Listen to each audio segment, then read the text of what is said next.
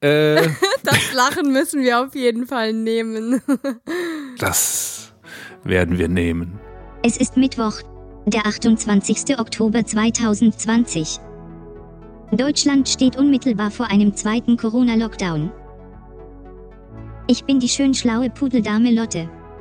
Bei mir sind Melina und Dagtür. Ihr hört Königin von Deutschland. Den sichersten Podcast aller Zeiten.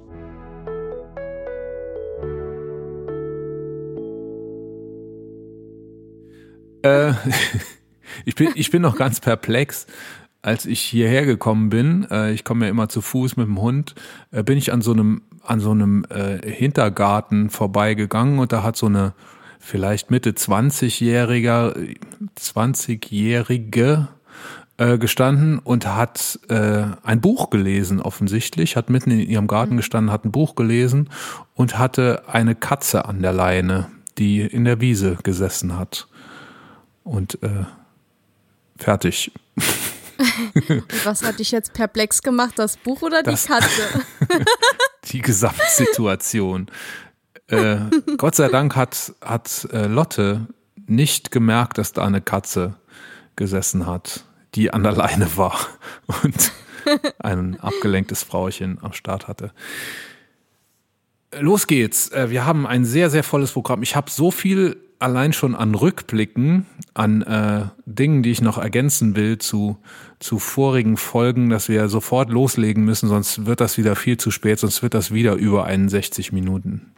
Heute schaffen wir wieder die 61. Genau, Ja. das ist unser Ziel. Wollen nie zu lang. Ich gucke auf die Uhr, okay. ähm, Nachtrag Nummer eins. Melita Czerwenka-Nagel, du kannst dich erinnern, die 90-jährige äh, Weltrekordhalterin über 400 Meter, über die haben wir gesprochen. In welcher Folge? Ich weiß es nicht mehr. Schon zwei, drei Folgen her. Erste oder zweite? Ja. Und da haben wir besprochen, dass äh, sie als nächstes sich den 800 Meter Weltrekord vornehmen will. Und den hat sie mittlerweile schon. Also tatsächlich hat das nur äh, vier Wochen gedauert, hat äh, vier Wochen gedauert oder so. Und jetzt ist sie Weltrekordhalterin über 800 Meter. Und sie ist deshalb auch äh, von den Nutzern der Webseite leichtathletik.de äh, hat sie das Ass des Monats gekriegt und hat damit äh, Top-Athleten, das klingt jetzt auch wieder despektierlich, wenn man sagt, sie hat Top-Athleten in den Schatten gestellt, denn sie ist eine Top-Athletin, aber sie hat äh, bekannte Athleten der aktiven Klasse. Wie, wie das mit den Aktiven ist, haben wir damals auch besprochen. Wir, uns ist kein besserer Begriff eingefallen. Ähm, hat die äh, hinter sich gelassen. Zum Beispiel, äh, weiß ich nicht mehr, ein Kugelstoßer und ein Speerwerfer, die äh, Olympiateilnehmer sind und gute Chancen gehabt hätten, Olympia zu gewinnen, sogar wenn es denn stattgefunden hätte in diesem Jahr. Die hat sie deklassiert und ist Ast des Monats geworden. Wow, super. So, und das war Nachtrag Nummer eins. Wir sollten, glaube ich, auch was erzählen, warum wir uns letzte Woche nicht gesprochen haben. Wir wollten ja, wir hatten ja eigentlich in der letzten Folge gesagt, wir äh, äh, könnten schon wieder und wollten eigentlich nur eine Woche Pause machen. Warum war denn das? Ähm, ja, das hatte, glaube ich, mehrere Gründe. Also zum einen ähm, wurden ja die äh, Corona-Maßnahmen, also beziehungsweise Corona hat sich stark ausgebreitet nochmal. Und ähm, dementsprechend gehen wir natürlich auch als Unternehmer und als äh, fürsorgliche Menschen auf Nummer sicher und halten auch Abstand zueinander. Und äh, gerade weil wir kein Haushalt sind, kein gemeinsamer Haushalt. Und ähm, ja, zum anderen äh, hatte ich ja dann für äh, die getrennten Örtlichkeiten ähm, musste ich noch zusätzlich äh, ein Interface bestellen. Und das hat ein bisschen gedauert. Da hat die DHL irgendwie ein bisschen geschlammt und hat eins verloren oder falsch abgegeben oder whatever. Und äh, dann musste ich noch ein zweites geschickt bekommen. Die Deswegen DHL schlampt nicht. Da arbeiten Postbeamten, die schlampen nicht. Genau, deswegen sind wir jetzt ein bisschen später dran, weil es ähm, verloren ging, sage ich jetzt mal. Der langen Rede kurzer Sinn. Wir haben uns entschlossen, nach der letzten Folge, so ein paar Tage danach sind die Infektionszahlen hochgegangen. Wir haben uns dann entschlossen, remote aufzunehmen. Das heißt, wir sitzen uns zum ersten Mal nicht gegenüber, sondern wir sehen uns, wir sehen nur Videobilder von uns. Äh, und die auch nur halb, weil wir alle ein Mikrofon vor der Nase haben. Aber genau. ich sehe, ich sehe von dir gerade ein Auge, das mir zublinzelt und ungefähr so groß ist wie eine, nee, das Auge ist, dein Kopf ist so groß wie eine Hand von mir. Du bist also ein bisschen unter Lebensgröße, weil ich keinen so großen Monitor habe. Ich habe auch nur das Handy. So, und wir hoffen, dass äh, das trotzdem einigermaßen gut wird äh, von der Qualität man ist von uns gute Qualität gewöhnt. Das wollen wir natürlich weiter so handhaben. Äh, aber ich denke, das kriegen wir hin. Ne? Wir hatten jetzt ein bisschen, äh, haben ein bisschen rumprobiert, wie wir es machen können. Und äh, ich denke, dass das so funktioniert. Ja, müsste alles gehen. Mein Nachtrag Nummer zwei. Ich habe äh, letztes Wochenende in der Zeitung gelesen, war es? Nee, es war, glaube ich, sogar schon das Wochenende davor. Ich habe mir das nur äh, so gemerkt, weil wir ja in der letzten Woche eigentlich schon reden wollten. Äh, ich habe gelesen, dass Christian Lindner zum Sexiest Man Alive geworden, gewählt worden ist. Hab dann aber sehr schnell festgestellt, dass ich mich verlesen habe. Und er ist tatsächlich zum Sexist Man Alive gewählt worden. Das ist eine Auszeichnung, die die Emma vergibt, die Zeitschrift Emma. Okay. Und zwar genau aus den Gründen, die wir auch schon äh, sogar schon zweimal besprochen haben. Wir werden den O-Ton jetzt nicht nochmal einspielen. Du kannst dich sicherlich noch erinnern äh, an diese Wie Geschichte. Wie könnte ich sowas vergessen? Linda Teuteberg und äh, gemeinsam den Morgen verbringen. Sehr geil. Ich habe ein, äh, ein Tweet gelesen von einer Bundestagsabgeordneten zu dieser Preisverleihung und der Tweet war ungefähr so, äh, wenn ich morgens aufstehe, muss ich, denke ich immer zuerst an Christian Lindner oder so und dann eben so das, das der Tweet von der Preisverleihung. Äh, ich finde aber mittlerweile, und jetzt komme ich zum Punkt, äh, dass äh, diese Auszeichnung unverdient ist. Hat ihm jemand den Rang abgelaufen? Ja, und zwar oh, zwei das Typen. Ich mir schon. Das dachtest du dir. Und deshalb, und deshalb gibt es jetzt einen O-Ton. Und zwar von Karl S. und Lorenz Konert. Bitteschön. Frage, Lorenz. Was würdest du lieber machen? Du darfst Option A, du darfst drei Tage verbringen im Jahr mit deinen drei Lieblings-CEOs. Erstmal, wer sind deine drei Lieblings-CEOs? Lieblings-CEOs? Ja. Ähm, Elon Musk. Mhm. Donald Trump und. Er ist ja auch ein CEO, gell? Er ist ja nicht nur. Er ist auch CEO. Ja, okay, ja. Und Jeff Bezos. Okay. Oder, okay, das ist also Option A, du darfst mit all den drei einen Tag verbringen. Oder du darfst ein Jahr lang dir fünf von den allerheftigsten Bräuten, die du am besten findest, Topmodels, Victoria's Secret, alles aussuchen und die werden dein Sklave ein Jahr lang. Was würdest du nehmen? Option 1 oder Option 2? Ganz klar das erste. Ganz klar das Erste. 100 Pro, weil dann hole ich mir das Wissen, das Netzwerk, die mhm. Kontakte, um Geld zu verdienen, dann kann ich halt diese fünf Bräute halt, also es klingt halt, aber dann kann ich die halt kaufen. harte Aussagen, harte Aussagen. Alter. harte Aussage, harte Aussage. Ja, und? Oh, so als Frau? Ja. ja, Christian Lindner ist vom Thron gestoßen. Würde ich auch sagen. Das haben die von der Emma vielleicht noch nicht mitgekriegt. Das ist ein relativ neues YouTube-Video, was ziemlich schnell die Runde gemacht hat. Jedenfalls mhm. in meinen Social Media Bubbles äh, ist das hoch und runter geliked worden. Äh, also so Daumen nach unten geliked. Und äh, was mich interessiert hat, ist, ähm, wer diese beiden Typen sind. Also ich, ich wollte einfach. Ich mich auch gerade gefragt. Ich wollte äh, ich wollte einfach wissen, meinen die es ernst oder, oder ist das irgendeine Parodie und keiner merkt, dass das eine Parodie ist? Und ähm, ich habe die, also das, das sind Typen, die findet man unter ihrem Namen. Das ist eine, äh, eine Firma, die die zusammen haben. Ich will nicht sagen, für was die ist oder weil ich will auf alle Fälle vermeiden, Werbung für die zu machen. Ähm, Und äh, vor allem der Lorenz Kohner. Der Lorenz war ja der, der das äh, gesagt hat, hier mit Frauen verkaufen und so.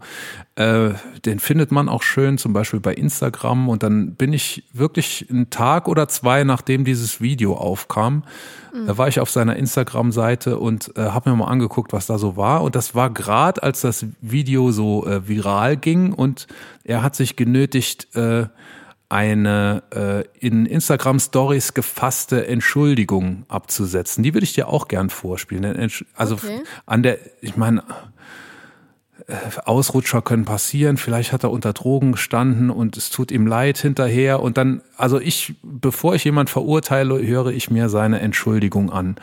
Äh, ich habe ein bisschen was weggelassen. Ich äh, spiele dir mal einen Anfang vor. Der geht ungefähr so.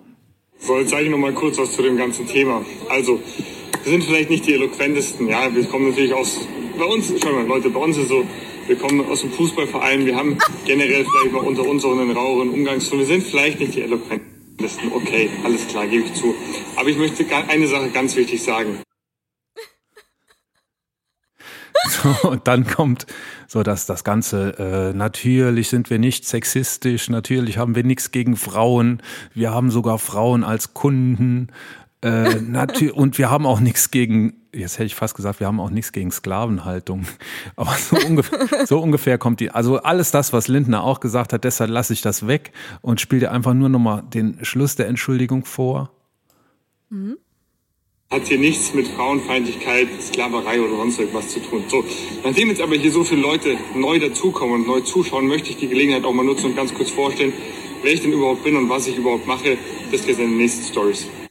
Ja, ja, okay, alles klar. ne, also cooler Move hier, wenn ihr schon mal ja. alle da seid und jetzt habe ich mich ja entschuldigt und reingewaschen, dann äh, erzähle ich euch noch mal kurz, was ich alles so mache geschäftlich. Ja. Ja, auch eine Marketingmaßnahme. Ne, würde ich auch sagen. Ja, ja, früher hat man ja auch gesagt, äh, auch schlechte Werbung ist gute Werbung in dem Sinn. Ich bin nach wie vor, also auffallen äh, heißt nicht immer positiv auffallen und also man muss nicht immer sich anbiedern, um auf sich aufmerksam zu machen, äh, aber ich glaube, der Erfolg dieser Werbemaßnahme war eher bescheiden. Ich hoffe es. So, das war aber noch gar nicht alles. Ich oh, hab ja. Kommt noch was von den Zweien oder wie? Der hat so äh, ungefähr 20, 30 Stories auf einmal immer. Das ist einer, ich glaube, der macht den ganzen Tag nichts anderes äh, außer Insta-Stories. Und dann ging es weiter. Da kamen noch ein paar, ein paar Videos in den Stories. Da würde ich dir auch gern mal äh, Screenshots schicken. Oh. Mhm. Also wir müssen das erklären. Ich schicke dir das gerade alles über Messenger äh, deshalb dauert das manchmal ein bisschen. Ich schicke dir mal das erste Foto und du sagst immer so, was du da drauf siehst. Moment, ich mach's groß. Lüm. Ja, hat er da irgendwie ein Obstkörbchen in der Hand oder wie? Nein, da, das ist eine, eine, Torte mit äh, Kerzen, denn Lorenz Konert hatte Geburtstag offensichtlich. Oh, wie schön. An dem Tag. So. Und, wie alt und, wurde er denn? Äh, hier irgendwo steht Ort, nee, das steht hier noch gar nicht, das steht, glaube ich, auf dem nächsten. Die sind natürlich nach Monaco gefahren und haben es so richtig krachen lassen. Was hm, siehst du auf Weil dem nächsten? Weil sie so viele neue Follower haben. Ja, ich, das dürfte gewesen sein, bevor der Shitstorm losgegangen ist. Aber äh, die Stories waren danach. Oh, okay. So, was siehst du? Äh, ich glaube, das ist ein Stripclub, oder? oder eine Table Dance Bar oder irgendwas. Was siehst du jetzt? Ja, eine ne Frau. Ich glaube, es ist eine Frau, die ähm, ihre schönen Beine zeigt. Und noch Im mehr. Im ne? Matrosenoutfit. Ne? Das alles und noch viel mehr. Aktuell sind es nur die Beine, also von daher. Nee, ich habe dir, hab dir noch zwei Fotos geschickt. Ach so, Moment. Okay. Was siehst du auf denen? Will ich es noch öffnen? ähm, ja, äh, da sieht man schon ein bisschen mehr als die Beine. Haben die Masken an? Krass, die haben sogar solche Masken an. Hast du das gesehen? Ich habe hab mir es gar nicht so genau angeguckt. Ich war nur, also ne, ich habe das Du warst ja so. abgelenkt von den Masken. Ich habe das ja so mal genossen, äh, diese Entschuldigung und äh, die mir schon recht unglaubhaft vorkam. Und dann habe ich mir sogar die Präsentation, also die, die, die, äh, er hat sich ja dann noch vorgestellt, dann habe ich mir angeguckt, was er so macht und so. Und dann war noch ein Image-Video und dann waren wir plötzlich zusammen im Stripclub. Also ich, für mich sieht das so ein bisschen aus wie so eine, wie so eine Schiffs, äh, Schiffs, äh, nicht Disco, so ein, so ein Schiffsrestaurant, wo dann anschließend noch die Ja. Puppen tanzen, Ja. äh, im übertragenen Sinne jetzt. Macht die Entschuldigung glaubhafter oder weniger glaubhaft? Ja, also ich muss sagen, hm. Stripclub, why not? Andersrum Also- gefragt, wie lange muss man im Fußballverein gewesen sein, um so unsensibel auf Shitstorms zu Gut, reagieren? das da war ja, das war ja vor der Shitstorm-Aktion, oder? Nee, Oder war das, das jetzt also die danach? Stories hat er danach gepostet. Die Stories kommen unmittelbar nach der Entschuldigung. Du siehst ja in dem Ach so. Screenshot oben die ganzen Stories. Die Entschuldigungen waren so im vorderen Drittel und jetzt sind Mhm. wir ziemlich am Ende. Ah ja, es sind ziemlich viele. Ja. da hat er sich wohl nicht mehr dran erinnert. Vielleicht hat er den Ball gegen den Kopf bekommen, keine Ahnung. Vielleicht, ja. Es äh, ist ihm fast zu wünschen. Äh, ich habe auch überlegt, ich habe so ein bisschen recherchiert noch über Karl S., den anderen, der ja offensichtlich der Boss ist in der Geschichte. Und äh, das kann jeder selber tun. Äh, über den gibt's genug im Internet. Äh, vieles, was auch von den Vorwürfen, die da erhoben werden, ungefähr niveaumäßig vergleichbar ist mit dem Video, das die beiden da abgeliefert haben. Äh, aber das, das war mir dann zu blöd einfach. Äh, wir, es gibt noch genug äh, ernsthaftere und sinnvollere Themen, über die wir uns unterhalten können. Ähm, ich dachte nur, also das in meiner Bubble war da echt was los um dieses Video. Ich dachte, Welcher ähm, Bubble hältst du dich denn auf, dass du sowas gezeigt bekommst? Hast du davon gar nichts mitgekriegt? Nein, ich habe dir das null. Video sogar mal geschickt, aber ich, ich weiß ja, dass du Links, die ich schicke, eh nie anklickst. Aha, doch, ich erinnere mich, aber das war so schlecht von der Qualität her, dass ich es wieder weggemacht habe und ich dachte so, was ist das? Also, Das ist genau das gewesen. ja, das, das war das dann, okay, alles klar. Ja, gut. So, das war der zweite Nachtrag. Äh, dritter Nachtrag äh, zu unserer letzten Folge. Wir haben uns unterhalten über Corona-Fälle auf einem äh, auf Musikfestival und da hat unser treuer Hörer Dirk uns eine E-Mail geschrieben oder mir eine E-Mail geschrieben. Ihr wisst, ihr könnt euch, ihr könnt euch immer an uns wenden, wenn ihr was auf dem Herzen habt oder wenn wir irgendwie Scheiße geredet haben, unter lotte at könig-int.de, König mit OE. Das hat der Dirk getan. Nee, der Dirk hat mir sogar privat geschrieben äh, und hat gesagt, äh, das geht eigentlich nicht, solche Vorwürfe erheben und äh, das dann so im Halbgaren lassen. Ne? Wir hatten ja damals erzählt von Leuten, die sich, äh, die gesagt haben, dass sie sich auf dem Festival angesteckt haben. Und dann wollen wir das doch jetzt nicht länger im Halbgaren lassen und wollen doch erzählen, was es damit auf sich hat. Ja, genau. Also Freunde, Bekannte von mir waren halt auf dem Festival mh, zu viert oder zu fünft und äh, zwei Stück waren danach positiv. Einer leidet auch immer noch äh, richtig unter Corona. Also der ist zwar nicht mehr positiv, aber er hat Nachwirkungen quasi. Also sollte man dieses Virus wirklich nicht unterschätzen. Und das ist ein junger Bursche, der im Saft seines Lebens steht. Also von daher. Birschchen, Birsch. Birsch, Burschi.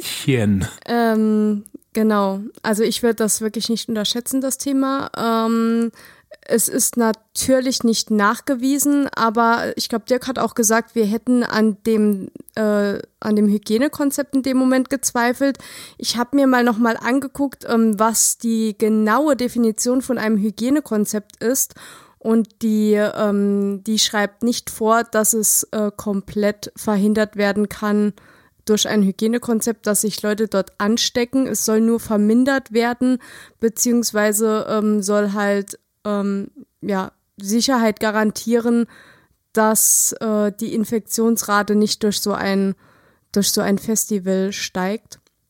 Wir haben dann auch mal parallel so ein bisschen recherchiert nach Fotos etc. und haben da äh, in diesem betreffenden, ähm, in dieser betreffenden Örtlichkeit gesehen, dass äh, da tatsächlich eine Menge los war. Äh, ich weiß jetzt auch gar nicht mehr, weil die äh, Regelungen sich ja ständig ändern, wie viele Personen ähm, da in einem Raum sein dürfen auf, den, auf der Quadratmeterzahl, die es dort gibt. Ähm, ich gehe mal davon aus, dass sich daran gehalten wurde, aber nichtsdestotrotz ähm, bahnt sich das Virus trotzdem seinen Weg und ähm, es wurden halt zwei Leute infiziert. Ob das jetzt wirklich zu 100 Prozent auf dem Festival war oder doch woanders, ähm, da kann man sich jetzt, keine Ahnung, den Kopf drüber zerbrechen. Äh, wenn, ja, wenn wir können sagen, also auf den Fotos, die wir gesehen haben, äh, ist es nicht auszuschließen. Sagen Genau, es ist so. nicht auszuschließen. Und Okay, wir wissen das es natürlich sagen, nicht. Äh, es ist nicht ausgeschlossen. So. Genau, und wenn, wenn die mir das dann sagen, dann glaube ich das auch so. Aber Diese- wir geben. Also die, und die waren auch erwiesenermaßen. Äh, Die waren auch positiv, positiv, ne? genau. Einer hat sich nicht testen lassen, der ist einfach krank im Bett geblieben und hat äh, eine äh, Erkältung ausgestanden. Ähm, wie er gesagt hat, zwei waren positiv und ähm, eine war negativ. Und ich weiß auch gar nicht mehr, ob es vier oder fünf waren, weil es ist schon einige Zeit jetzt her. Ja. Es scheint so gewesen zu sein, dass Leute denken, sich bei dieser Veranstaltung angesteckt zu haben, aber Genau. wir haben auch noch mal geguckt in der Presse, hat man nichts drüber gelesen. Vielleicht ähm, war es nicht so, aber wenn es ein Hygienekonzept gab, dann hat es auf diesen Fotos, also es muss ja eins gegeben haben, sonst wäre die Veranstaltung nicht äh, zugelassen worden. Aber auf diesen Fotos war nicht viel zu sehen von Hygienekonzept. Genau. Punkt. Ja, Punkt.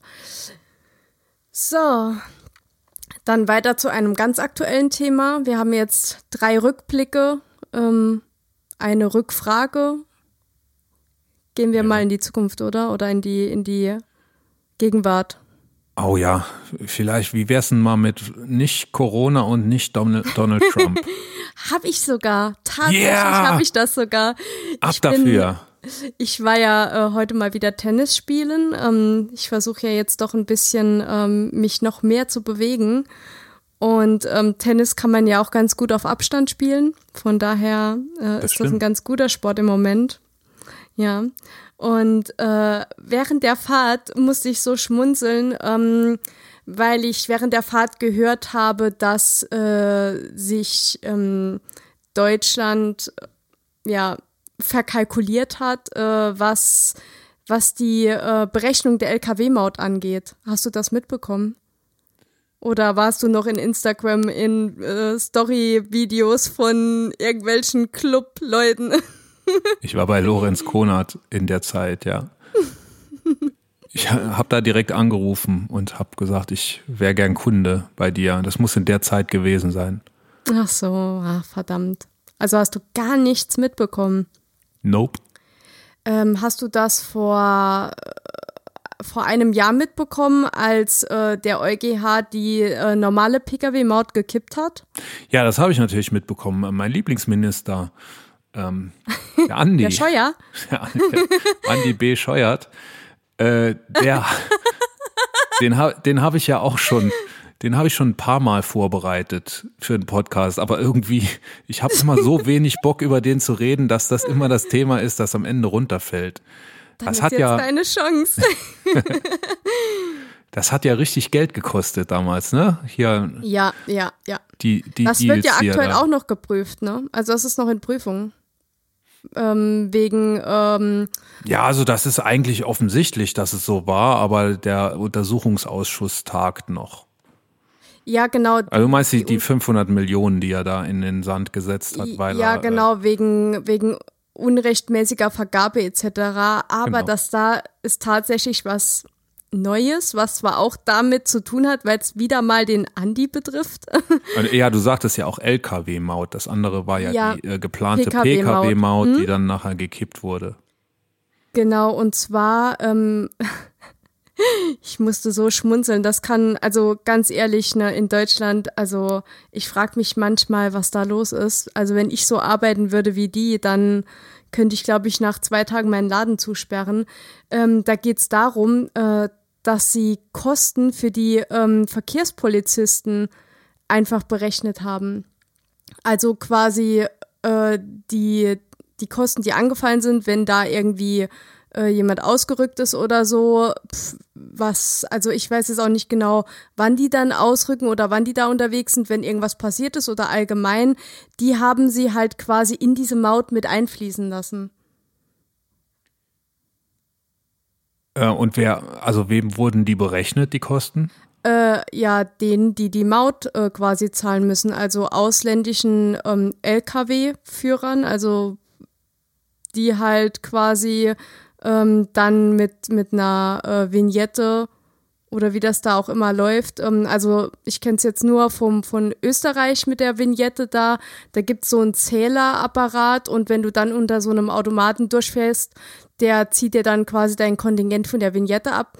Wie es jetzt in Deutschland durchgeführt wird. Ich glaube, Deutschland ist da noch nicht so modern wie Österreich. Ähm, aber tatsächlich haben die einfach die Kosten auf die äh, PKWs umgelagert, also auf die, auf die ausländischen PKWs. Und LKWs. ein, genau, auf die äh, LKWs, ja, genau, LKWs. Ähm, wobei LKWs, Lastkraftwagens, ja auch falsch ist. LKW. Jo.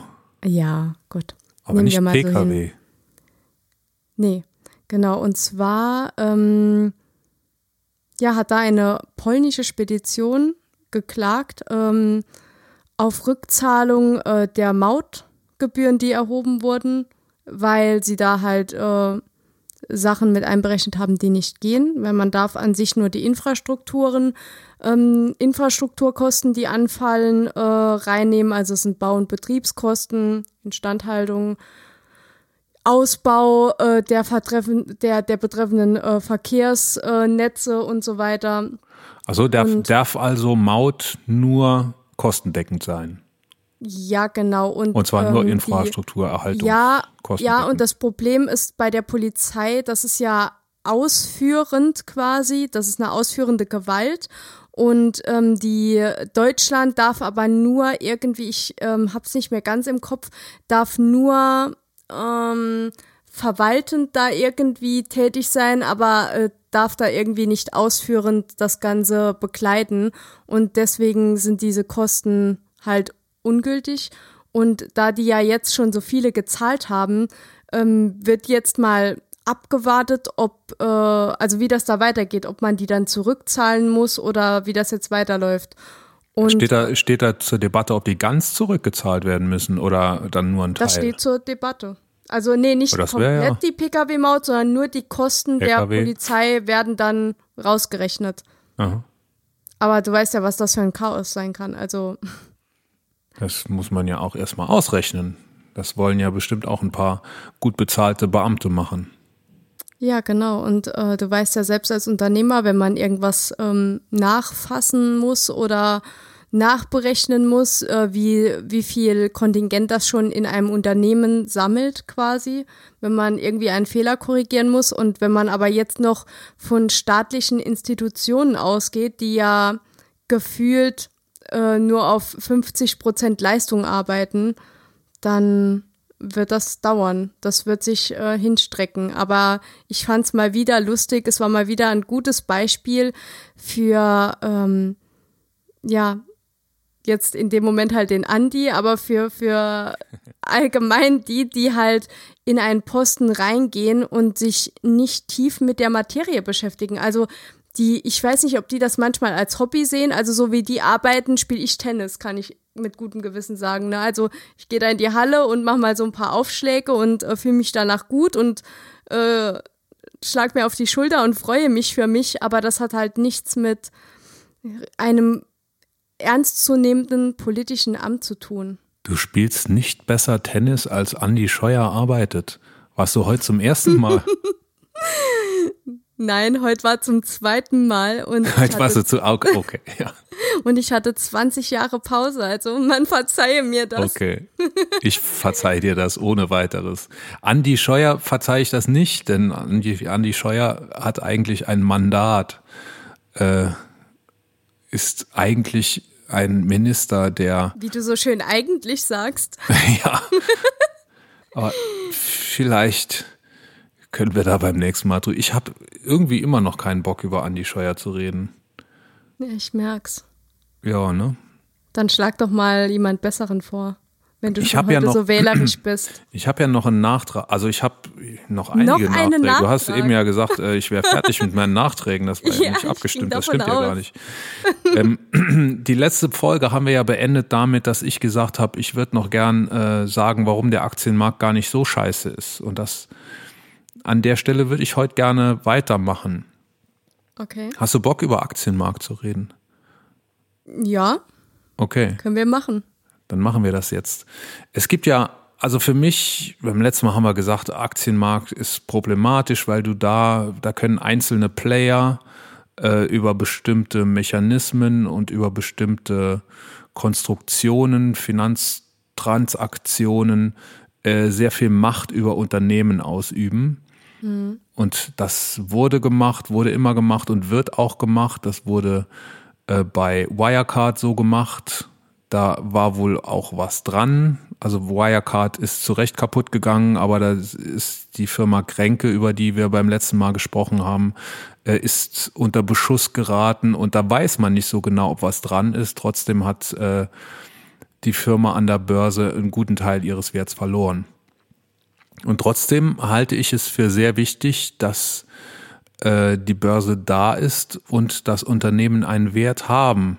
Und äh, ich stütze mich da auf ein sehr, sehr interessantes Buch, das ich mal gelesen habe von dem äh, Ökonomen Giacomo Corneo, ein italienischer Ökonom, der an der FU in Berlin lehrt und der mal ein Buch geschrieben hat mit dem übersetzten deutschen Titel Bessere Welt. Oder vielleicht ist es sogar auf Deutsch rausgekommen, ich weiß gar nicht. Ähm, da geht es darum, verschiedene äh, Wirtschaftssysteme gegenüberzustellen. Von Sozialismus über Kapitalismus bis irgendwelche Zukunftsutopien, äh, natürlich bedingungsloses Grundeinkommen kommt drin vor und so. Und das Buch ist sehr, sehr locker geschrieben. Das ist so ein Vater-Sohn-Dialog, wenn ich mich richtig erinnere. Kann auch Vater-Tochter gewesen sein, aber ich meine, es wäre Vater-Sohn. Ähm, und der Sohn fragt immer so, äh, spricht immer so äh, Missstände an und warum ist denn das so und wäre nicht das und das besser? Und der Papa ist eben der Ökonom und der antwortet dann sehr ausführlich und sehr gut begründet, warum dieses und jenes System schlecht ist und ob es vielleicht nicht hier und da trotzdem noch Vorzüge hat.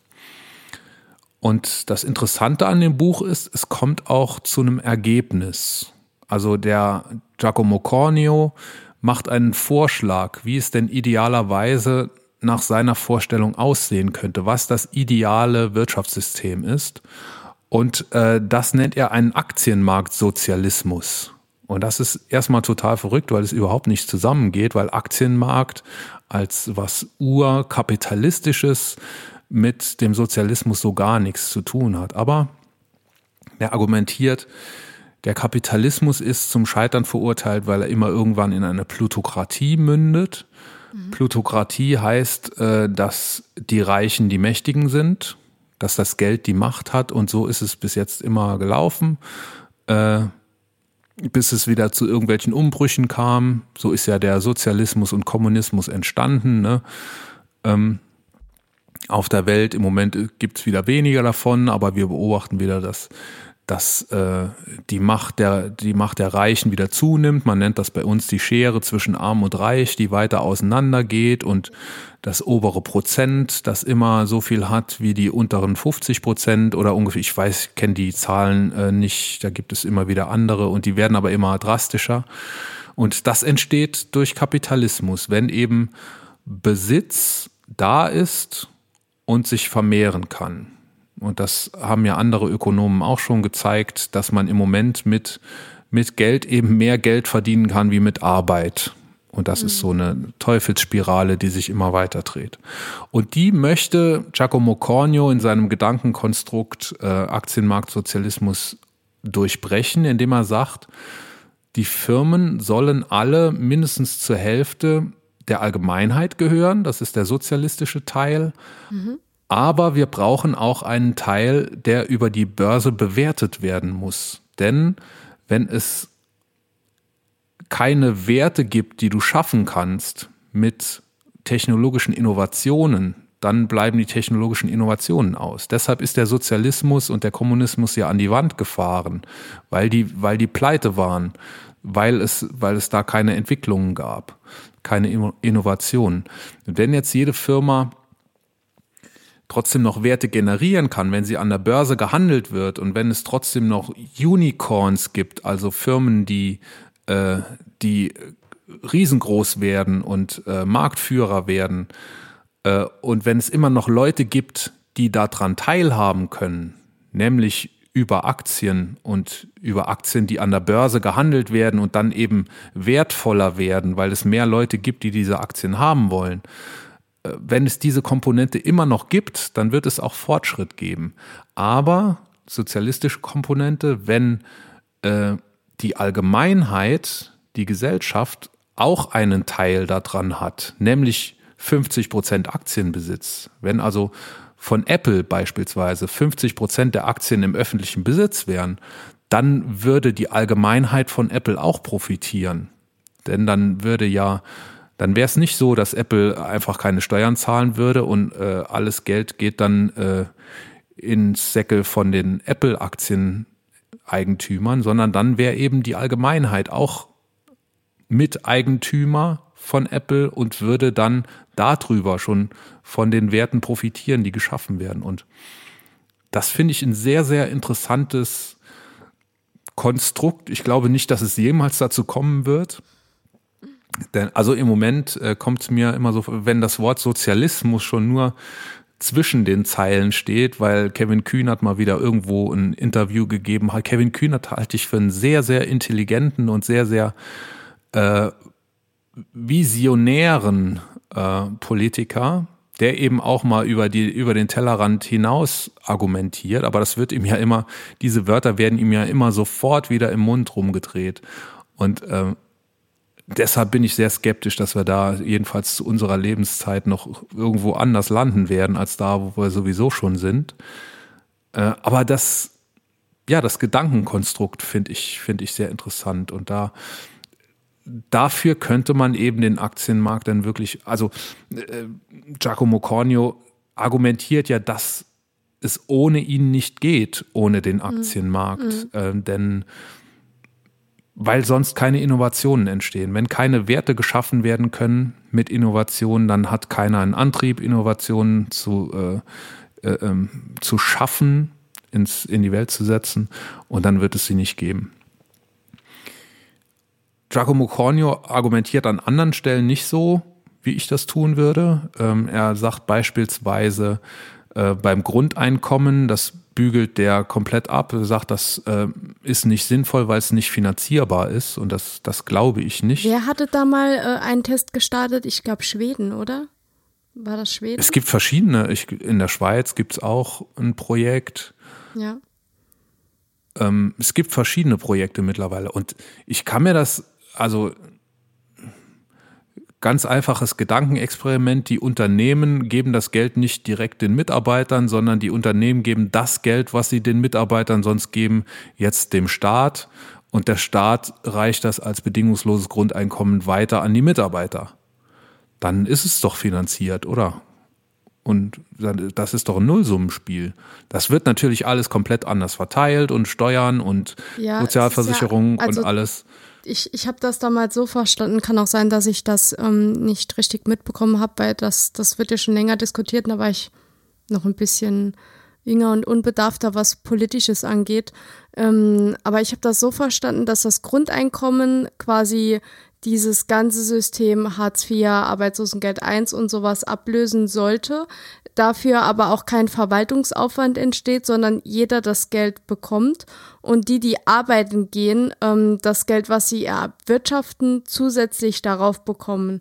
Dass Ganz dann genau. zwar, ja, dass dann zwar die Abgaben in dem Sinn höher werden, aber sie ja dann auch zusätzlich dieses ähm, bedingungslose Grundeinkommen haben.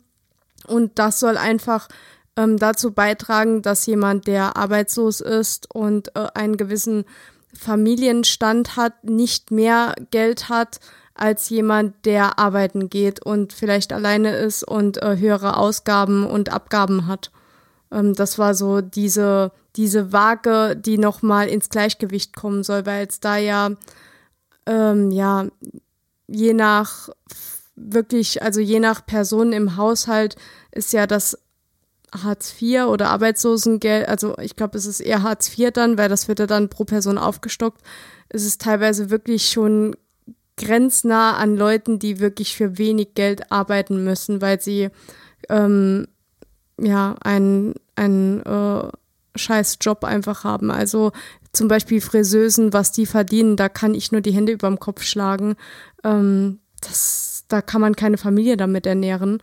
Und ähm, da hat ein, einer, der Hartz IV hat und hat ein, zwei Kinder und hat noch eine Frau zu Hause und die kriegen dann die Miete gezahlt, die Nebenkosten und alles drum und dran, der hat dann im Endeffekt mehr als jemand, der jeden Morgen aufsteht. Ja, genau das ist ja die Idee des Ganzen, äh, des ganzen Konzepts Grundeinkommen, dass du nicht mehr arbeiten musst. Du äh, brauchst dir keine Sorgen zu machen, dein Lebensunterhalt ist gedeckt. Aber wenn du dich einbringen willst, steht es dir frei, arbeiten zu gehen und dir noch was dazu zu verdienen. Dann sind die Fleißigen immer auf jeden Fall die Reichherren als die, die nichts machen. Wenn man jedenfalls das äh, Einkommen aus Arbeit betrachtet. Ne? Es gibt ja diejenigen, die äh, über Erbe reich werden, die können trotzdem dann faul bleiben. Das ist übrigens auch ein Punkt, über den wir mal reden sollten. Erbe finde ich sehr, sehr interessant. Ich bin ja für die Erbschaft. Also ich wäre immer gerne für die Erbschaftssteuer von 100 Prozent, äh, weiß aber gleichwohl, dass das erstens nicht durchsetzbar ist und zweitens auch äh, gar nicht so funktioniert, wie ich mir das vorstelle. Aber ich werde mir das. Hört sich Thema auch so an, als ob es nicht funktionieren würde. ja, nee, wenn wir über, über Chancengleichheit reden, äh, warum sollte ein Kind, das einen reichen Daddy hat oder eine reiche Mami hat, warum sollte das so viel besser dastehen als ein Kind aus armem Elternhaus? Und natürlich äh, in der Bildung sind wir da sehr weit, was Chancengleichheit angeht. Aber später, wenn es um, um die Wurst geht, dann zählt halt einfach das, was du auf dem Konto hast. Ne? Haben wir eben schon mal gehabt. Wenn Ja, du klar. Geld, also mit Geld Geld verdienen geht wesentlich einfacher als Ja. mit Arbeit Geld verdienen.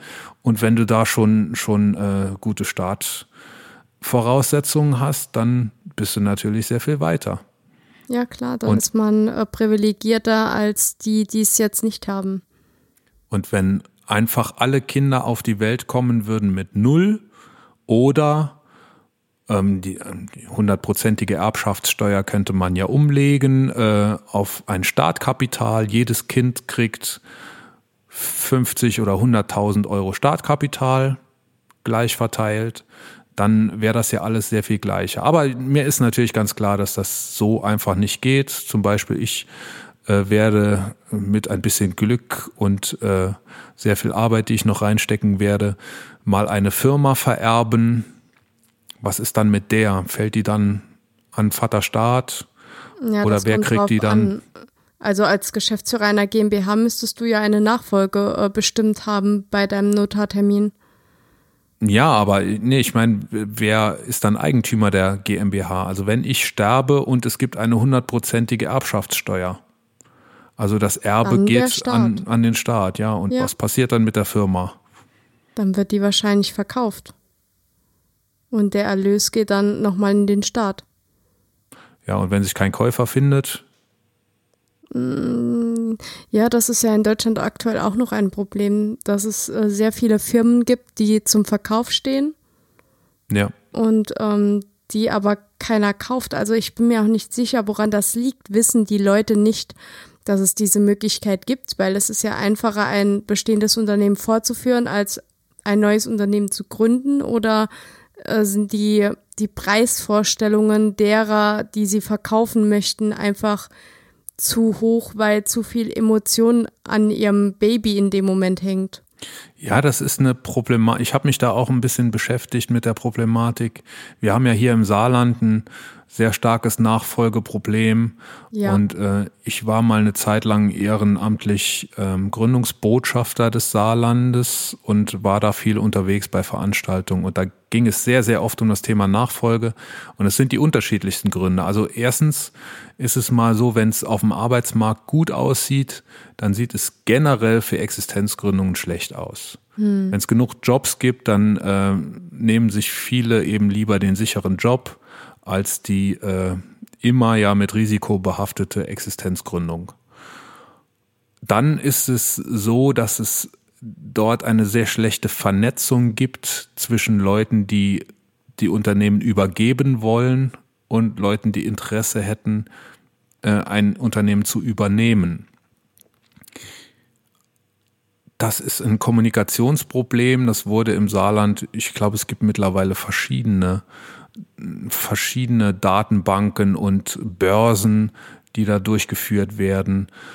Ähm, allerdings, ich, da war ich auch mal auf so einer Veranstaltung, da hat auch jemand wieder, ich will nicht sagen, von wem das ist, das ist, äh, nee, ich sag's auch nicht, was für eine Branche das ist, ähm, die äh, diese so eine so eine Börse hochgezogen haben und der hat mal wieder denselben Vortrag gehalten, den er immer hält. Äh, wie toll dieses, äh, diese Datenbank doch ist und was die der saarländischen Wirtschaft bringen kann und so weiter. Und dann hat einer der Zuhörer anschließend im Diskussionsteil äh, die Frechheit gehabt und hat gefragt, äh, wie viele Fälle haben Sie denn schon vermittelt? Also wie viele oh. Unternehmen haben Sie denn zur Nachfolge gebracht jetzt ja, in den zwei Frage. Jahren? Und da hat er gesagt, ja, bei einem sind wir kurz davor. Toll. also selbst damit ist, gibt es immer noch ein riesen, riesen Problem an der Stelle. Ja. ja, Unternehmensnachfolge ist ja auch jetzt nichts. Also da, da spielen ja ganz viele Parameter mit. Also zum einen mh, hm, wäre es schon gut, wenn man schon Vorwissen in dieser Branche hat, beziehungsweise sich dafür sehr stark interessiert. Ähm, dann muss auch die Vorstellung ähm, des Preises stimmen, äh, des Verkäufers. Ähm, das, also ich meine, du gehst in etwas rein, was jemand anderes aufgebaut hat. Das ist, als ob du ein Haus kaufst und sanierst dann nicht, sondern renovierst nur ein bisschen, weil halt auch nicht mehr so viel Liquidität danach da ist. Und ähm, das machen ja die meisten so nicht. Und äh, ich stelle mir das ziemlich schwierig vor. Also wenn, wenn ich jetzt in der Situation wäre, dass ich ein bestehendes Unternehmen kaufen könnte. Also nehmen wir mal an, die Liquidität wäre von der Bank durchgewunken, was ja auch bei uns in, gerade im Saarland ein, ein Schmerzpunkt noch ist. Unsere Banken sind nicht so risikobereit. Wir haben zwar die, äh, die saarländische Investitions ähm, Kreditbank. Kreditbank, genau. Und wir haben auch die saarländische Wagnis äh, Bank. Finanzierungsgesellschaft. Finanzierungs genau.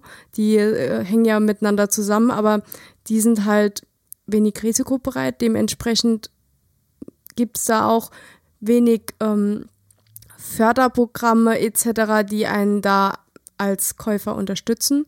Oder wenn es die gibt, dann nur mit sehr viel Aufwand verbunden. Und ähm, dann gehst du in ein bestehendes Unternehmen rein, wo jeder auch mal erstmal Angst vor dir hat, äh, dass es Kündigungen gibt und sowas. Also die Belegschaft ist dem neuen Chef ja erstmal gegenüber so ein bisschen reserviert und die müssen ja erstmal abgeholt werden. Also du musst viel investieren, du musst die Leute abholen, mitreißen, du musst Ahnung haben. Und also das, das ist halt schon ein, ein Riesenschritt, finde ich. Also es ist einfacher im Saarland, glaube ich, zu gründen, als etwas zu übernehmen. Also ich kenne mich jetzt in anderen Bundesländern nicht aus, aber hier habe ich das schon live mitbekommen und ähm, habe so die Problematiken gesehen, die ich jetzt eben aufgezählt habe. Was die Finanzierung angeht, will ich dir widersprechen. Es ist im Saarland sehr gut machbar, äh, eine Finanzierung auf die Beine zu stellen. Was du hier eben sehr wenig hast, ist Venture Capital oder Business Angels Kapital. äh, also Geld von Finanzierungsgesellschaften oder Privatpersonen, das äh, mit dem gezockt wird. Also ein Investment, ein teures Investment in ein Startup ist immer auch ein bisschen gezockt, ne? Mhm, aber das, ja. ne, du, du kriegst dann aber auch Renditen von äh, mehreren hundert Prozent und dann macht es eben auch nichts, wenn mal ein Investment ausfällt. So rechnen die. Ja. Ganz klar. Ähm, Im Saarland ist man da konservativer. Das stimmt. Es gibt im Saarland äh, diese Förderbanken, die du eben angesprochen hast, die aber durchaus auch Geld äh, hinlegen für Projekte, die man vorhat, wenn du eben ähm, du musst immer argumentieren können. Du musst äh, natürlich einen Businessplan auf den Tisch legen können, der was kann. Du musst, ähm, du musst argumentieren, was du vorhast mit der Firma und da kriegst du dein Geld. Also ich habe im Saarland noch kein Projekt scheitern gesehen an der Finanzierung, wenn äh, nicht sonst irgendwo was nicht gestimmt hat. Das äh, ist mir immer ganz wichtig zu sagen. Was nur der, eben der Unterschied ist zwischen einer Neugründung und einer Übernahme, ist, dass du für eine Übernahme wesentlich mehr Geld brauchst. Und ich glaube, ja, das ist auch der Fall. Punkt, weshalb, also ich hätte mir nicht vorstellen können, ähm, ein paar hunderttausend aufzunehmen und, und eine, eine Firma zu übernehmen. Ähm, ich habe eben ein paar zehntausend Euro aufgenommen und habe die eigene Firma gegründet. Mhm. Ähm, aber es gibt, es gibt solche und solche Typen. Im Idealfall passiert die Übernahme ja aus der Firma selbst heraus, von innen. Das ist aber nur in etwa der Hälfte aller Fälle passiert das. Ne? Also im Idealfall macht der Inhaber und Geschäftsführer sich rechtzeitig Gedanken über seine Nachfolge, möglichst bevor er 80 ist, ähm, und zieht sich einen Nachfolger heran aus dem eigenen Unternehmen. Da muss es natürlich einen geben und äh, das muss natürlich auch alles gemacht sein. Ich glaube, bei dir ist es gerade dunkel geworden, oder? Ja, bei mir ist gerade der Nachtmodus von meinen äh, Bildschirmprodukten angegangen. Ah, okay. es funktioniert. Technik, die funktioniert. Sehr das gut. ist ein bisschen augenschonender, ähm, aber ja. Ich muss mich ein bisschen besser an, äh, äh wie nennt sich das? Anstrengen, um dich sehen zu können. So. Ähm, du verpasst nicht viel, kein Problem. Okay. Ähm, doch, tue ich, aber ich wollte meinen Satz trotzdem noch zu Ende reden. Ähm, jetzt bin ich so perplex. Das meiste, also waren, die meisten Nachfolger werden ja genau, aus dem Unternehmen Die, die kommen von innen und das, mhm. aber man findet eben nicht immer jemand, der geeignet ist. Und ja, das äh, ich meine, ganz klar, wenn jemand mal angefangen hat, als Arbeitnehmer in einem, in einem Betrieb zu arbeiten, dann äh, macht er das ja nicht, in aller Regel nicht, um irgendwann Chef zu werden. Ne? Also da passen die Lebensläufe manchmal einfach nicht zusammen. So, und die andere Hälfte, die äh, der Unternehmen, die übergeben werden, äh, hat erstmal keinen Käufer, dann muss von außen ein Käufer gesucht werden. Und ich glaube, da gelingt es in etwa der Hälfte der Fälle, jemand zu finden, über die unterschiedlichsten Wege, über diese äh, Kontaktdatenbank, die es da gibt, offensichtlich nicht, aber man äh, ereignen sich ja auch mal Zufälle oder man trifft mhm. irgendwo jemand, der jemand kennt, wie das im Saarland immer so ist. So, das heißt, die werden dann äh, erfolgreich übergeben nach außen und dann bleiben aber immer noch welche übrig, nämlich die Hälfte von der Hälfte und die müssen schließen weil es da ja. keinen Nachfolger gibt. Ich glaube, einige, also die Hälfte von der Hälfte, äh, die aber es schafft, das Unternehmen zu übergeben, ähm, die, die haben Hälfte auch, und die Hälfte von der Hälfte. Ja, genau. Die haben auch, ähm, also ich sehe oft, dass auch an Kinder übergeben wird. Ne? Also auch wenn die dann sagen, ja, es ist jetzt nicht mein absoluter Traum, aber mein Vater hat das aufgebaut, also so wäre es ja vielleicht auch bei dir später mal wünschenswert, dass das deine Tochter übernimmt.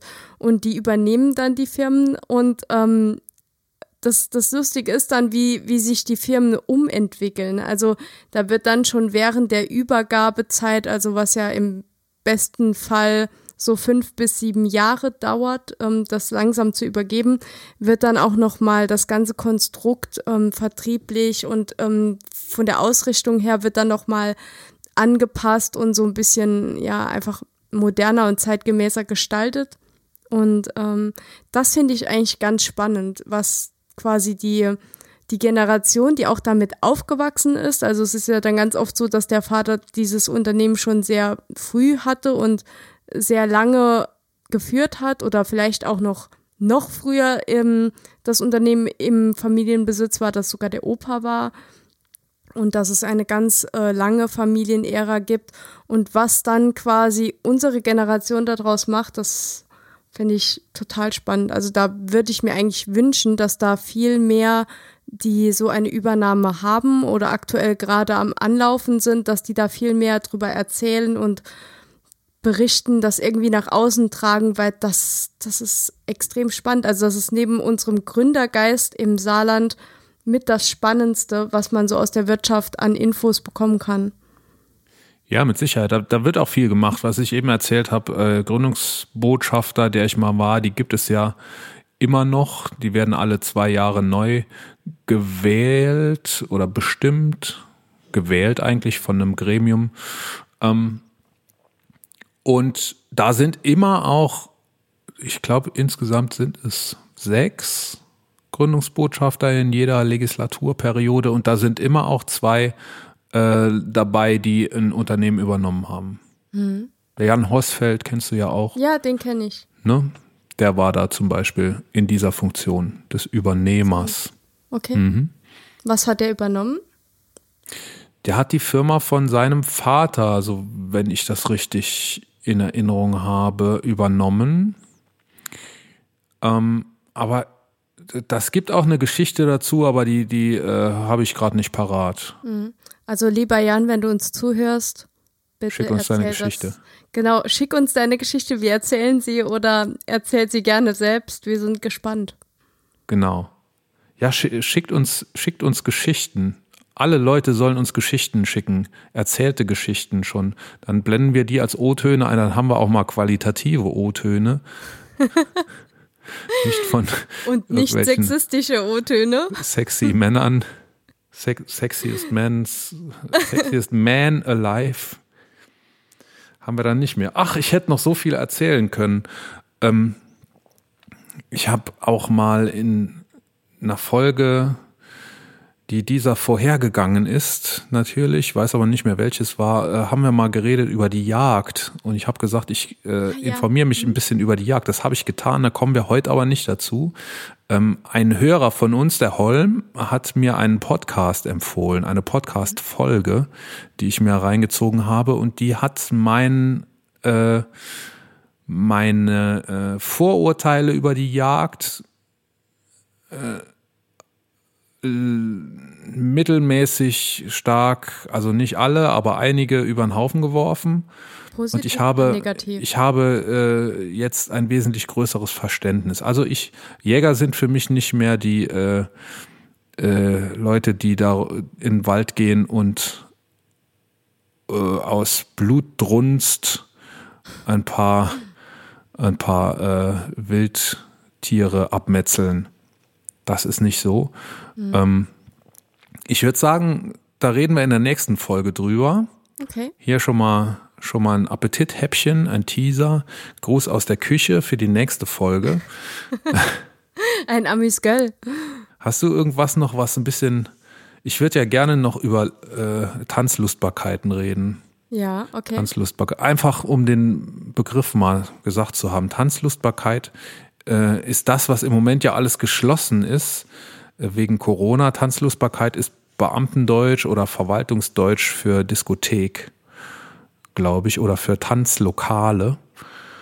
Ähm, und die müssen eben im Moment alle zu sein. In der Gewerbeordnung, in Paragraph 33b, um genau zu sein, da wird geregelt, wie Tanzlustbarkeiten ähm, ähm, zu öffnen oder zu schließen sind und was da anzumelden ist. Und da steht eigentlich nur drin in Paragraph 33b der Gewerbeordnung, dass die Tanzlustbarkeiten, die Abhaltung äh, derselben richtet sich nach landesrechtlichen Bestimmungen. Das heißt, die Länder äh, sind zuständig. Und die sind ja im Moment eh die, die alles zumachen. Wir sind sehr ja. gespannt. Im Moment sitzen, glaube ich, gerade die Ministerpräsidenten bei der Kanzlerin, äh, was es Neues geben wird. Auf dem Hinweg hierher habe ich den aktuellen Drosten-Podcast von gestern gehört. die erste Hälfte davon. Und da geht es auch um Lockdown und ähm, sehr, sehr interessant, sehr hörenswert, was äh, wie, wie Drosten die aktuelle Debatte um den Lockdown sieht. Ähm, ein, eine Stelle ist mir haften geblieben, da sagt er, es wird oft ja falsch transportiert in den Medien, als mhm. wenn der Lockdown irgendwas wäre, was verhandelt werden kann. Weil okay. ja Wirtschaftsvertreter immer so dagegen argumentieren und äh, versuchen, die Hürden so hoch zu setzen. Und es ist ja aber nicht so, dass man, äh, dass man einen Lockdown verhandeln kann, sondern einen Lockdown macht man dann, wenn es kurz vor zu spät ist. Ja, und, und, die Zahlen gehen ja exorbitant hoch. Also er sagte, wenn man mit, wenn man mit was verhandeln will, dann mit dem Virus und das Virus lässt nicht mit sich verhandeln. Ja. ja, und die Leute halten sich ja auch echt nicht dran. Ne? Also es kann ja nicht so schwer sein, sich an die AHA-Regeln zu halten. Und das ist, also ich verstehe es einfach nicht. Ich verstehe auch nicht, warum auf einmal diese Infektionsrate äh, so extrem steigt. Also die ist ja wirklich explodiert. Das ist ganz einfach zu verstehen. Äh, das nennt sich exponentielles Wachstum. Kennst du das Beispiel mit dem, mit dem Schachbrett und den Reiskörnern? Ähm, Haben wir darüber mal geredet? Ich glaube nicht. Doch, darüber haben wir mal geredet. Einmal, das weißt du wahrscheinlich auch nicht mehr. Da haben wir uns zum ersten Mal in unserem Leben gesehen, nämlich als wir uns gegenseitig gecastet haben für diesen Podcast, als man sich noch persönlich sehen konnte. Und äh, da habe ich dir das so erzählt, äh, stell dir vor, du hast ein Schachbrett, acht mal acht Felder, und auf dem ersten Feld liegt ein Reiskorn. Mhm. Auf dem zweiten Feld liegen doppelt so viele Reiskörner, also zwei. Auf dem dritten Reis, äh, Schachfeld liegen doppelt so viele, also vier und auf immer so weiter dann. Ne? Mhm. Auf dem vierten liegen acht und so weiter. Wie viel schätzt du, dass auf dem gesamten Schachbrett nachher an Reis liegt? Also zur Erläuterung, warum ich das frage, das ist ein exponentielles Wachstum, ne? eine Verdopplung in einer bestimmten Periode. Und wir haben hier 64 Perioden. Das heißt, sehr vergleichbar mit den Zahlen, die gerade, äh, die wir gerade jeden Morgen im RKI-Dashboard lesen. Ich tue das jedenfalls. Wie viel schätzt du, ist da so drauf? Muss ich jetzt rechnen? Äh, verdammt, mein Handy wird gerade fürs äh, für die Videoaufnahme genutzt. äh, ich weiß noch nicht mal gerade wie viel. Abschätzung. Also wird das ein LKW voll sein oder wird das ein Eimer voll sein oder wird das, weiß ich nicht. Eine Badewanne voll? Ungefähr, ja. Es ist, wenn du die Fläche von Deutschland nimmst, mhm. die wird einen halben Meter hoch mit Reis bedeckt sein. Ich glaube, okay. es ist die die, Reisernte, die weltweite Reisernte von mehreren Jahren, glaube ich. Lotte? Okay. Lotte, wie viel, wie oft in Reisernten gemessen? Auf dem Schachbrett befinden sich 2 hoch 64. Also 18 Trillionen. 446 Billiarden. 744 Billionen, 39 Milliarden, 484 Millionen, 29.952 Reiskörner. Das ist etwa 433 mal die Weltproduktion von 2018. Ah ja, dann, na gut. Äh, jedenfalls ganz schön viel. Und was dieses Beispiel zeigt, ist, dass du eben am Anfang das gar nicht merkst, wie die Zahlen hochgehen. Ne? 1, mhm. 2, 4, 8, 16, 32, das kannst du dir alles vorstellen. Aber das geht eben irgendwann sehr viel schneller nach oben. Und die, die exponentielle Wachstum ist am Anfang immer ganz flach. Und irgendwann wird es steiler und steiler und schießt durch die Decke. Ja, ja, das verstehe ich ja alles. Also das, das ist schon verständlich, aber aufgrund der ganzen Maßnahmen, die getroffen wurden, also äh, Maskenpflicht, äh, Hygienevorschriften äh, etc., ähm, dem, also auf, auf diese Sichtweise gesehen, verstehe ich es halt deswegen nicht, weil, also selbst wenn ich mir jetzt nur einmal in der Stunde die Hände desinfiziere und aber trotzdem Abstand halte, eine Maske trage und auch nicht jetzt ähm, auf irgendwelche unnötigen Partys gehe und so weiter. Ich meine, man kann ja Freunde treffen, aber es ist ja jetzt auch noch nicht so schlimm vom Wetter her, dass man sagt, boah, man kann äh, nicht mehr rausgehen oder so. Dann zieht man halt die Winterjacke an und ähm, trifft sich draußen, geht spazieren oder sonst irgendwas und guckt halt, dass man trotzdem, dass beide geschützt sind. Und dementsprechend verstehe ich halt nicht, wie auf einen Schlag so viele Menschen ähm, diesen Virus bekommen können. Also man weiß ja, dass der Virus eine Zeit lang auf Oberflächen auch ähm, sich halten kann, also gerade auf metallischen Oberflächen hält er ja auch länger als auf Holz etc. Und ähm, dennoch muss ich sagen, verstehe ich es nicht, wie das so in dieser Höhe ähm, vonstatten gehen kann. Das, ähm, das gibt einen äh, Zusammenhang. Es ist eben das Wachstum nicht, das ist nur in einem idealen System exponentiell. Das Wachstum, das wir äh, tatsächlich im echten Leben haben, hängt von wesentlich mehr Faktoren ab. Und da gibt es auch einen interessanten Drosten-Podcast dazu. Ich kenne leider den Fachbegriff nicht mehr, ähm, aber das hängt damit zusammen, dass die Leute eben nicht frei sich bewegen und Kontakt mhm. miteinander haben, sondern dass die alle organisiert sind in, in ihren Clustern. Ne? Also mhm. zum Beispiel, du hast okay. die Familie und wirst, hast natürlich innerhalb der Familie sehr viel höhere Wahrscheinlichkeiten, dich anzustecken, als nach außen. Ja. Vor allem, wenn du Kontaktbeschränkungen hast oder wenn du Maske trägst draußen. So. Und dann ist es so, dass das ganze System sich verhält wie ein Kaffeefilter, der voll ist mit frischem Kaffee. Ähm, du kippst oben Wasser rein, das Wasser geht in das Kaffeepulver, in die Poren und nichts kommt unten raus. Mhm. Und du mhm. kannst oben sehr, sehr viel Wasser reintun. Das heißt, also das Virus kann sich sehr, sehr weit verbreiten, ohne ja. dass du viel Effekt hast. Und irgendwann ist aber der Punkt, ne, dass also die Poren gehen voll. Ab und zu geht auch mal ein bisschen Wasser von einer Pore in die nächste Pore, wenn zwei Cluster sich treffen und äh, eine Familienfeier zum Beispiel passiert und so. Ja. Aber da merkst du lange Zeit nichts davon. Aber irgendwann ist eben der Punkt erreicht, wo die Cluster alle voll sind, die, die Kaffeepulverkörnchen äh, ähm, alle voll sind. Und dann läuft das Wasser eben unten genauso schnell raus, wie es oben reinkommt. Mhm. Und das an diesem Punkt scheinen wir jetzt zu sein. Und deshalb geht's jetzt plötzlich so ab. Und dann sind natürlich auch die äußeren Umstände, vor, vor denen ja jeder äh, äh, so gewarnt hat. Also es hat ja jeder gesagt, im Sommer werden wir wahrscheinlich weniger Probleme haben und ja. äh, wenn es wieder kälter wird, dann fühlt sich das Virus wohler. Das ist das eine. Und zum anderen äh, ähm, bist du ja, also wenn du dich im äh, Bus triffst, wahrscheinlich mehr am Schnaufen. Du hast Erkältungen, niest vielleicht häufiger und äh, überträgst dann deine Portion Corona vielleicht gerade noch mit. Ich habe keine, keine Ahnung, wie das noch da reinspielt, aber es ist halt Corona-Saison jetzt. Hm. Ja. Wollen wir ja. das unsere tun, um dagegen zu arbeiten?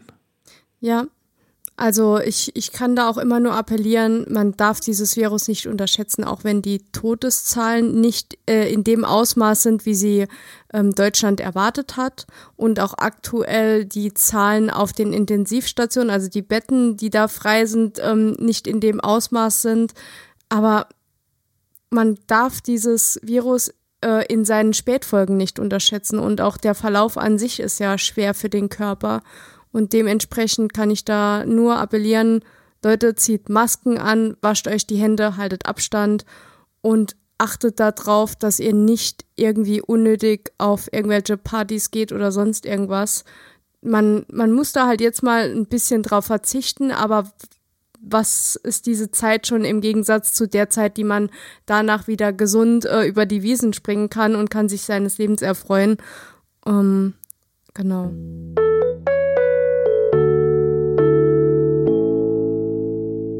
Wir verabschieden uns und wünschen eine schöne Woche.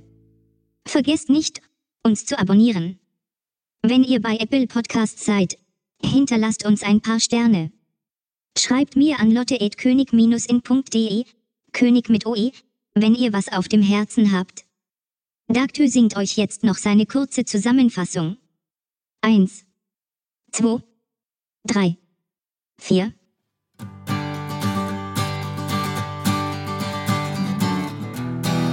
Bedingungsloses Grundeinkommen ist gar nicht so absurd. Du musst nur eben erben, Glück der reichen Geburt. Doch Geld alleine macht nicht glücklich und die Arbeit macht nicht reich. Also Fußball. Wie viel anders könnte es sein?